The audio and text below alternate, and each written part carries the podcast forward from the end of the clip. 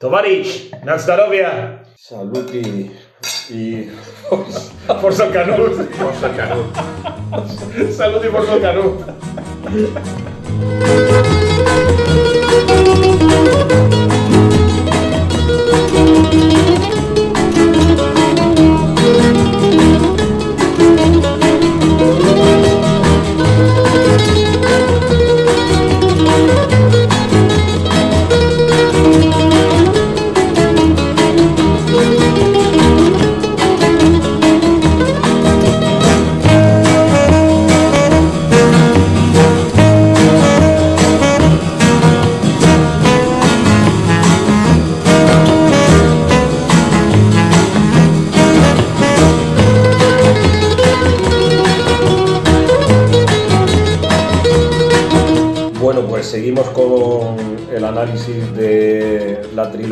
Ucrania. Ah, En este capítulo con la segunda de sus películas, con Arsenal, del año 1929. Decir que, que esta película para mí queda enmarcada pues, dentro de claramente lo que sería una película de, de denuncia antibelicista, donde lo que se muestra viene a ser la, la futilidad de la guerra. Entonces, en este sentido, aquí eh, Dovchenko tuvo que hacer un, pues un gran trabajo inteligente de sortear la, la censura, eh, aunque esto durante las tres películas, pero, pero aquí pues de nuevo y, y esta especialmente porque fue un encargo del gobierno eh, soviético por celebrarse el décimo aniversario de la guerra civil soviética, precisamente contra los nacionalistas ucranianos.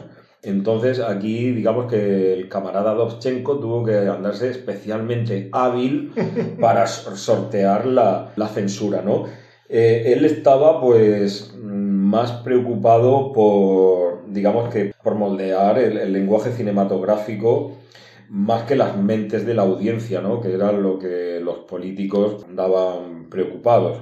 Y bueno, y decir que Alexander Dovchenko, desde luego, es uno de los directores más interesantes de la, de la cinematografía a, lo largo de, de- la historia, pues por lo que contábamos en nuestro episodio anterior, por ser uno de los fundacionales de este arte y, y ya en sus primeros eh, momentos él vio claramente la importancia del, del montaje, ¿no? De hecho, el efecto Kuleshov nos muestra cómo una secuencia de imágenes, dependiendo del orden en el que son montadas, transmite al espectador una idea u otra idea distinta de lo que se ha rodado. Es decir, eh, el orden es el que marca el sentido del, del mensaje, ¿no? Este efecto Kuleshov. Y como decimos, ¿no? Que, que se están, es un periodo en el que se están sentando las bases de- del cine, se está continuamente experimentando, ¿no? Y bueno, contamos que, que en Alemania está la corriente del, del expresionismo alemán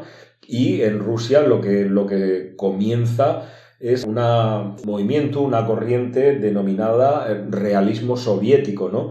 Que es el que nos traen pues, estos directores que comentaba Pedro anteriormente, Eisenstein, Pudovkin, Zigabertov. Así que en esta película yo quiero decir que me impresionó cómo comenzaba con esas imágenes del horror de la guerra, con ese primer plano de, de la mujer en pie sola en la casa, con los tullidos por, por el pueblo deambulando eh, como víctimas de los horrores de, de la guerra, como ahí se ve una mujer apoyada en una casa que, fíjate, esto es lo que hablamos del simbolismo, de que explícitamente la mujer se está prostituyendo, es una campesina que Sí. no tiene nada que comer, se está prostituyendo y se acerca un guardia, la Sí, sí, autoridad, y le toca un pecho De una manera bastante despreciable. Efectivamente. Entonces, la película comienza con una serie de escenas súper potentes, por no decir la escena en la que se ve a la agricultora, de nuevo una mujer, porque los hombres habían ido a la guerra, y cómo está arando y del esfuerzo y del cansancio muere y cae al suelo, a, la tierra, ¿no? Entonces empieza esta película Arsenal de una manera súper potente y haciendo una crítica muy fuerte al poder establecido, al zar en concreto. ¿no? Hay una, una de las escenas se le ve escribiendo su diario donde dice, hoy he cazado un cuervo, ridiculizando y criticando el poder de los zares. Sí. Así que, que es súper potente esta película. Sí, a mí el comienzo de esta película me parece fantástico, maravilloso. Y yo creo que aquí se ve claramente la diferenciación que hay entre el tipo de montaje que usa Dovchenko y el tipo de montaje de las atracciones que usaba Einstein. Yo creo que Einstein efectivamente era bastante más didáctico, mucho más pedagógico, mucho más del movimiento soviético. Seguro que también por exigencias del partido para que le Sí, bueno, al principio, vamos a ver, al principio eh, con la revolución eh, soviética eh, del 17, pues, todos estos artistas estaban a favor de esa revolución. Luego lo hablamos en el anterior podcast, ¿no? De, de como luego las revoluciones eh, se acaban de, alguna manera eh, prostituyendo ¿no? o corrompiendo en sí mismas ¿no? y se acaban convirtiendo eh, precisamente en los mismos gobiernos autoritarios contra los que luchaban. Es destruir un monstruo para crear otro. Claro, pero en, en, sus comienzos estos directores apoyaban la revolución, porque claro, el imperio zarista era, era tremendo también. Claro, es lo que hablábamos, que cuando los políticos vieron el potencial del cine en llegar a las masas... Aquí Dovchenko ya empieza a dar muestras de su tremenda ambigüedad.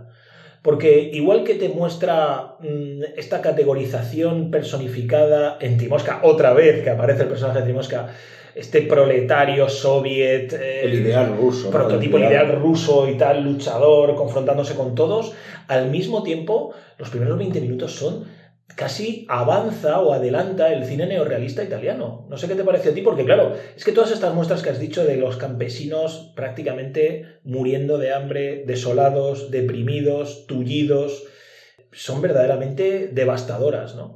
Y a mí hay en particular una escena que es impresionante, me parece una de las mejores escenas de la historia del cine, yo diría, que es este soldado calvo que con gafas que empieza a reírse yo imagino que provocado por este gas, ¿no? Que tiran los... El gas nervioso que se empezó a experimentar en la Primera Guerra Mundial. Eso es. Y que provocaba unos efectos eh, brutales. Y ya no solamente esos efectos físicos que producía, sino psicológicos. Sí, pero aquí lo, rueda de una manera tan, tan brutal y, y tan vanguardista otra vez Dovchenko que aparte de estar provocado, lógicamente, por este gas nervioso que tú mencionas, yo creo que Guido con esa risa prácticamente sórdida, él muestra lo absurdo de la guerra, ¿no? Claro, es que en esa escena en la que eh, hay, se ve uno de los, eh, este soldado alemán riéndose, llega yo creo que esa ambigüedad con la que tan inteligentemente juega Dovchenko hace preguntarse, o sea, al espectador a lo que lleva es a preguntarse y decir, ¿quién es el enemigo? Y además, no Exacto, sé, y no sé si incluso sale es, que uno de los intertítulos. uno de los intertítulos, el personaje que está viendo a este hombre riéndose y que nunca se le ve el rostro, es una especie de soldado muerte, de soldado parca, una cosa extrañísima. Se queda como en forma de estatua, hierático, y dice eso: ¿quién es el enemigo? ¿Dónde está mi enemigo? ¿Cuál es mi enemigo? ¿no? Efectivamente, y esto... Es tremendo eso, ¿eh? Es, es, es, brutal. Es una escena espectacular. Sí, aparte yo creo que también ahí un poco se ve la crítica también que hace el director de la guerra imperialista, la guerra de la Primera Guerra Mundial, como se ve una guerra que atenta contra la identidad de los pueblos, la identidad de, los, de las masas de los trabajadores y que solamente satisface los intereses de las oligarquías económicas y empresariales de los burgueses de Europa. Por tanto, realmente los combatientes llegan incluso a cuestionarse si quien deberían disparar es a los burgueses más que a sus rivales de la trinchera de al lado, que no son, que no son otra cosa que trabajadores. Trabajadores alemanes frente a trabajadores rusos, o trabajadores franceses, o trabajadores austriacos, es decir, trabajadores. Si recordáis, en el capítulo anterior, en el episodio anterior de Sernígora, le dábamos cierta relevancia a lo que decía Timosca de soy un trabajador ucraniano, ¿no? Con esa imagen que explicábamos especular de que todos eran realmente lo mismo, ¿no? O todos formaban parte del, digamos, de la misma clase social. Algo bastante marxista, por cierto, y bastante proletario, aunque no del todo soviético, ¿eh? Aquí hay que diferenciar un poco. Quiero decir, esta especie de mejunje ideológico que se hace a veces entre un montón de cosas, aquí hay que diferenciarlo en... Y, y yo creo que lo diferencia bien. ¿eh? Y esto precisamente le permite trabajar con esa ambigüedad. Claro, porque él, por un lado, se siente fascinado por el mundo proletario, por el mundo comunista, por el mundo comunitario, pero por otro lado, se siente desencantado y desilusionado con los movimientos que está haciendo, en especial Stalin, y la URSS, como hablamos también en el anterior podcast, de hacer satélites a los países agregados, etc. Efectivamente, además, eh, date cuenta que incluso en una de las escenas, esta que comentamos con, con, con los alema, con los soldados alemanes, en una de las escenas es que hasta uno de los soldados tira el fusil al suelo. Sí, sí, sí, es este el que yo te digo, el, que, el que dice dónde está mi enemigo. Pero qué, qué mayor gesto de antibelicismo es el Y de que- pacifismo. de o de pacifismo es tirar el fusil. total el fusil. Decir, Tirar- esta es una guerra, esta es una guerra que no me compete a mí, es una guerra Sin sen- sin Sin sentido. sentido porque estoy asesinando a, a campesinos, a trabajadores y a obreros. No estoy asesinando a burgueses, todo lo contrario. El oficial es el burgués, el que dispara es el obrero. El que recibe la herida, el, el que fallece, es el trabajador. El que ordena asesinar es el, el burgués. Cómo esto contrasta con los mítines que se, que se reflejan a veces en la película, cuando ellos todo el rato están diciendo hay que, matar, hay que salir a matar burgueses Sí, se cuestionaban la, la posibilidad burócratas, no me acuerdo qué dices. sí. Exacto, de, de que si veían a oficiales y burgueses paseando por las calles, si tenían permisos para poder matar, permiso para poder matar. Eso es, exactamente. Como al final entra en contradicción con lo de que al final se están matando entre ellos. Efectivamente, y además eh, aquí esta, esta película que, que, que por lo ambiguo de- del montaje, a propósito, para Sí. poder pasar la censura, realiza Do- Dovchenko. Hombre, como tú has dicho al principio, era un encargo. Claro, Entonces, claro, él se, él se veía con el culo Claro. apretado, no quiere decir. eh, Dijo, pues oye, aquí tengo que jugar porque si no. Claro, hay, para mí hay varias escenas que son claves en la película. Por ejemplo, una de ellas es la, la escena, eh, la del Congreso pan-ucraniano. Ellos creen que, que Moscú lo- lo- lo- los va a apoyar y, y entonces en un momento dado dice, no, es que viene la flota del mar Báltico, no sé qué. no sé El mar negro. Del mar Negro y le dice otro, no, no, pero no te engañes, que no vienen a apoyar, vienen a, a- a liquidarnos y todos los hijos de Ucrania van a maldecir esto, no sé qué, no sé cuánto. Sí, ahí es donde se genera el conflicto narrativo en, en la película. Exacto, pues es, es potente y es ambiguo y, y- bueno y contradictorio a la vez en la que en la parte en la que por ejemplo vemos que como tú bien decías antes que Timós vuelve a aparecer en esta película y vuelve a ser representado como el ideal del revolucionario eh, soviético, ¿no? Y al hilo de lo que decía también Tai en el, en el episodio anterior, en la, en la primera película, en Cernígora, o sea, Timós trasciende al mito, al ideal, en la escena en la que le disparan con los, los bolcheviques, le disparan y las balas no le hacen, no le hacen nada. Es decir, es ya la exaltación del, del ideal ruso revolucionario que es pues, pues imparable, ¿no? Sí, Es- esa- está, esa está por encima de- de, Esa imagen final eh, donde se muestra un idealismo clarísimo. Como la imagen de los, de los fusilamientos del 3 de mayo, también de Goya. Efectivamente, bien Muy- visto. Sí, muy- efectivamente, bien sí. visto. Sí, sí, sí, sí. Es, es muy parecida, efectivamente. Sí, sí. Eh, Pues claro, aquí se muestra a este personaje de Timosca, efectivamente, como una leyenda, como un mito, trasciende. Es como un sentimiento filosófico idealista, donde las ideas pueden con las balas, ¿no? Es una cosa eh, realmente como que va más allá. Y yo creo que aquí Dovchenko hace de alguna manera, de alguna manera, un guiño precediendo a lo que iba a hacer Stalin con una serie de artistas de su época, sobre todo literatos, a los que iba a fusilar entre el 31 y el 37. Y esto se recoge en un libro que editó Yuri Labrinenko y es una antología de textos creados por los escritores ucranianos precisamente de esta época, de los 20 y principios de los 30, ¿no? Y se llama el título de esta obra Renacimiento fusilado. O sea, me parece muy interesante cómo Dovchenko está haciendo aquí un guiño a eso. Está como... Estaba jugando con fuego, ¿eh? Nunca mejor dicho. Estaba jugando con fuego, nunca mejor dicho. Nunca mejor dicho. Porque, claro, Stalin llega un momento en que comienza, sobre todo los procesos de Moscú del 36 al 38, a llevar a tribunales a genuinos marxistas, a leales marxistas soviéticos, pero que en ellos él lanza la sospecha de ser enemigos del pueblo, porque no obedecen al pie de la letra los postulados del partido, o mejor dicho, los postulados de Stalin. Por tanto, los procesos de Moscú, que fueron una aberración, porque fueron juicios sumarísimos sin ningún tipo de garantía, donde los jueces, los el tribunal, en el fiscal, eh, el abogado, los abogados de, la, de las víctimas que tenían que, por no decir de otra manera, de los que iban a ser juzgados. Bueno, se llegó al delirio, uh, Tai, de, de, hacer un juicio contra Dios y se disparó al cielo, ¿no? Creo que hubo un, un delirio. Llegó un, llegó un momento en que cualquier ciudadano soviético que cuestionase todos y cada uno de las, eh, de las órdenes del partido del PQS era considerado un enemigo del pueblo un, y, y, sobre todo un fascista. Por tanto, es el comienzo de la fascistización del régimen soviético. ¿Y por qué digo fascistización del régimen soviético? Porque, nunca mejor dicho, es el propio régimen soviético comienza a adoptar técnicas técnicas de depuración, de la depuración, por ejemplo, eh, racial, que, hacían en, en, los juicios, que fueron los, que hubo en los juicios en el año 1936 contra los, judíos.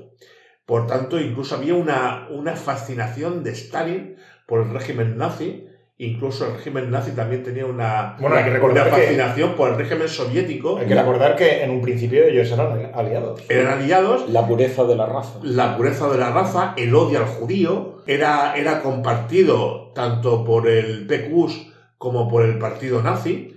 Y eh, la mejor manera de desacreditar a un eficiente trabajador intelectual campesino socialista soviético era llamarle fascista, llamarle judío y llamarle contrarrevolucionario.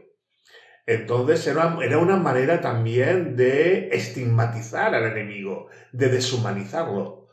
Y eso al final, Stalin llega, llega al delirio de, de, que en 1944, ya al final de la Segunda Guerra Mundial, un camarada se aproxima a él y le dice, camarada Stalin, ¿tú te, te fías de alguien?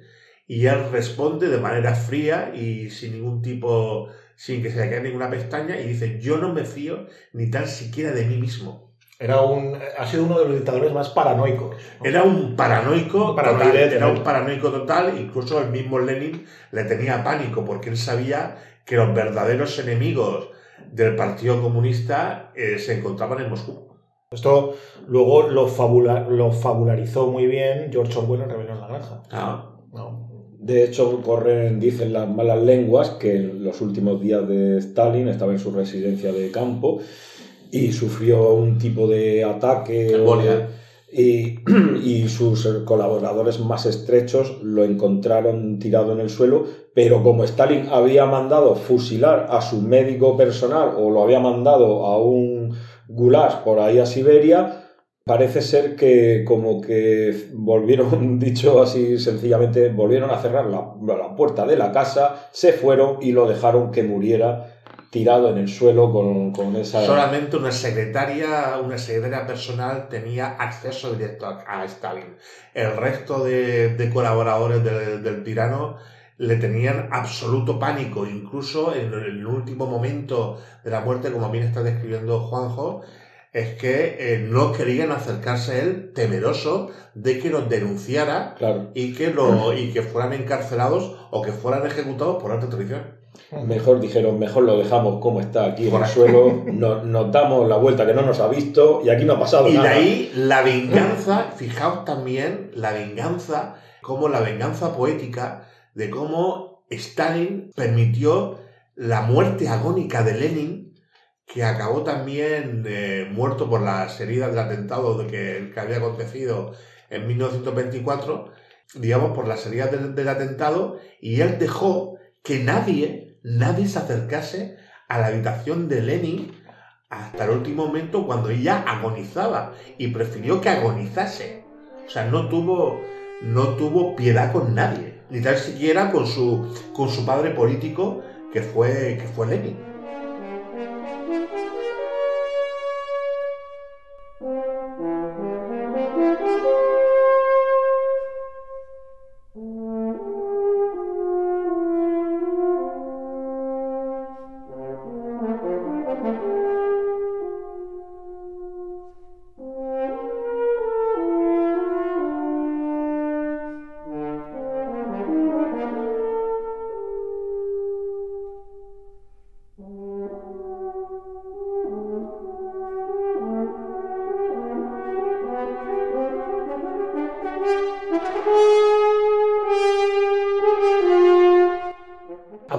Este simbolismo, yo creo, que precede a esta antología de textos que en el 59 se publicó sobre textos de literatos ucranianos que fueron fusilados por los chequistas de Stalin, yo creo que esta última escena, de alguna manera, no sé por qué, me vino a la mente este concepto del mito del héroe o de la leyenda del héroe, de la idea que sobrevive a la muerte, ¿no?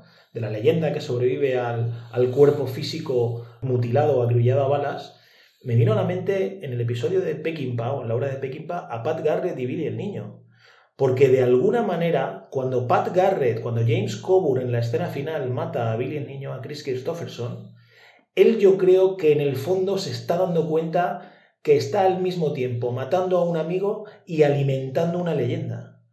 Entonces, no sé, es un poco, es una cosa a lo mejor cogida por los pelos, ¿eh? pero me vino a la mente cuando vi este no fusilamiento, esta especie de, de, personaje espiritual, fantasmagórico, que, con el que nadie puede, este Timosca, vi un poco la figura reflejada de Billy el Niño en la película de Peckinpah, ¿no? Son héroes del pueblo. Pe claro, pero, pero, pero digamos, en Peckinpah la visión es más realista, ¿no? Es la mat lo mata, pero James Coburn se queda pensando como diciendo, encima de matar a un amigo, he alimentado una leyenda. Y he creado un mito. He cre eso es, exacto. He creado un mito. Exacto. La muerte... Y aquí, yo creo que, y, y aquí yo creo que el mito, el mito que él crea con este Timosca, es un mito forzado, yo creo, por la propia imposición de la película, ¿no? Lógicamente. Pero claro, lo hace de una manera tan poética que queda genial. O sea, aquí, en lugar de en Stefnígora, que a lo mejor la última escena del tren se nota excesivamente propagandística, ¿no? Aquí, a pesar de que la lectura puede ser esa, yo la veo muchísimo más, muchísimo más lírica, ¿no? Y también porque encuadra más dentro de lo que es el contexto de la propia película, de la intencionalidad de ser una película de propaganda, propaganda de, del régimen soviético. Sí, que insistimos que no lo es. que no lo es. Dovchenko ya... Esto es, esto es con lo que Dovchenko juega, ¿no? Sobre todo los, como tú has dicho, Juan antes perfectamente, los 20, 15, 20 primeros minutos son una verdadera apoteosis y cómo, cómo, se adelanta, insisto, a este neorrealismo italiano y a este cinema de la verité, ¿no? Efectivamente, y además, es, eh, aparte de, de, de, estas escenas que comentaba de, de, la mujer agricultora muerta en el campo, hay más escenas de sufrimiento, ¿no? Por ejemplo, eh, hay otra escena donde, donde se ve una, a un agricultor azotando a un burro, donde hay una madre que a la misma vez está azotando a los niños el, ese paralelismo de escenas. Esa es la escena de la madre azotando a los niños con el paralelismo de. De, Peckinpah de, de, la violación. Es, bueno, es, es, sí, bueno, pero, sí, sí, pero es impresionante. Es de una dureza sí. tremenda. Sí, sí. Sí, y, y, al final lo que está diciendo eh, Dovchenko es la guerra, lo único que trae es horror, sufrimiento, mutilaciones, pobreza. Por deshumanización. Exacto, eso es. Por cierto, un inciso aquí a raíz de la paliza al niño. No sé qué os parece, pero me encanta cómo encuadra y enfoca a los niños Dovchenko sus películas. Es que no hemos hablado de. Eh, hemos, no hemos hablado de. Se nos ha pasado, se nos pasó quizás en, en el episodio anterior en Sepnígora los, hablar los del planos. plano del niño bañándose en pelota picada. Sí, sí, os lo iba a comentar. Y luego meando. Sí. Una, una escena absolutamente entre pastoril, bucólico pastoril, pero claro, en, en, el, en, en las manos de Dovchenko queda realmente ¿Os dais na- cuenta natural. que, que el niño simboliza la inocencia, la inocencia del campesinado, posiblemente el campesinado ucraniano, que es, pues eso, la personificación de la bondad, de la bondad del, del campesino, de la bondad del trabajador, frente al aparato burocrático, frente a la ciudad. Porque si hacemos la contraposición entre el campo y la ciudad, entre el, lo que es sencillamente la granja y la industria y la empresa. Todavía digamos que es una forma de adanismo, es decir, el ser humano aparece en su verdadera esencia bondadosa primitiva y es el Estado soviético quien se va a encargar de proletarizarlo, de industrializarlo y de llevarlo al progreso, a una nueva fase de la humanidad, a un progreso socialista. Eso está, es un punto de vista muy interesante, Tai. Yo también quería resaltar una característica, un aspecto que, que en esta película luego tomarán otros directores eh, en la, en la actualidad y lo, decía, lo decías tú, Tai, ese concepto del enemigo invisible.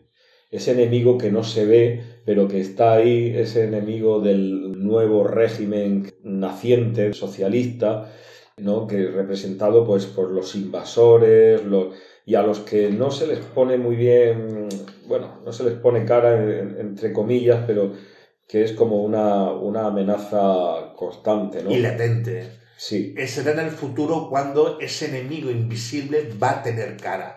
Va a ser extranjero, va a ser enemigo de los trabajadores y va a encarnar en el partido nazi o en el partido fascista italiano. sí, esto por ejemplo en la actualidad me vienen a la, a la mente así rápidamente un, un par de ejemplos.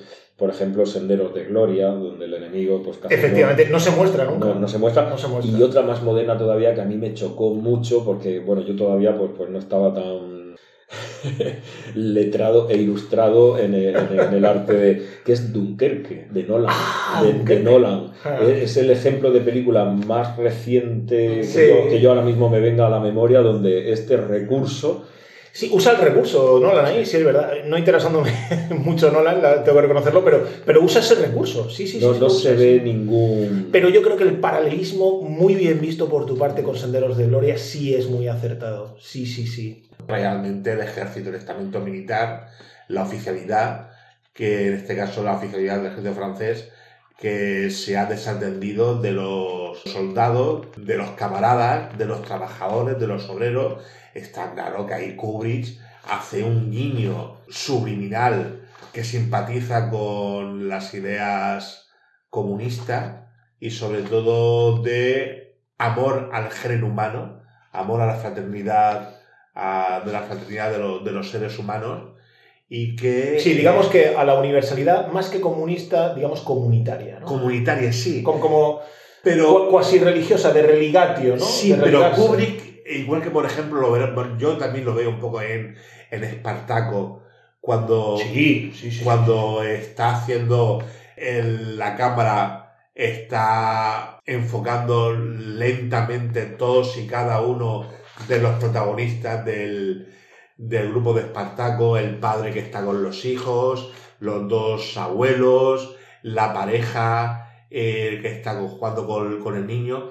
Ahí está claro que, que hace un, un, digamos, un- una alegoría del, sobre todo de los trabajadores de la masa obrera frente al imperio romano, al imperialismo, que en este caso sería el imperialismo capitalista. Sí, que digamos ya está en decadencia.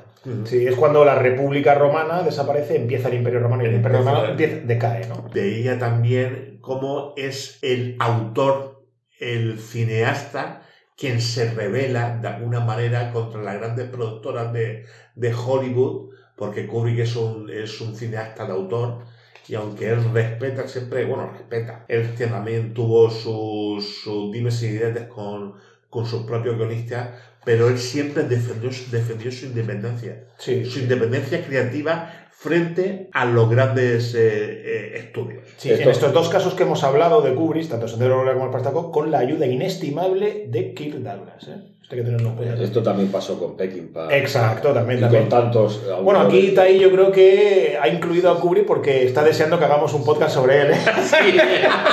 Me has pillado. lo haremos, lo haremos, por supuesto. Kubrick no puede faltar aquí.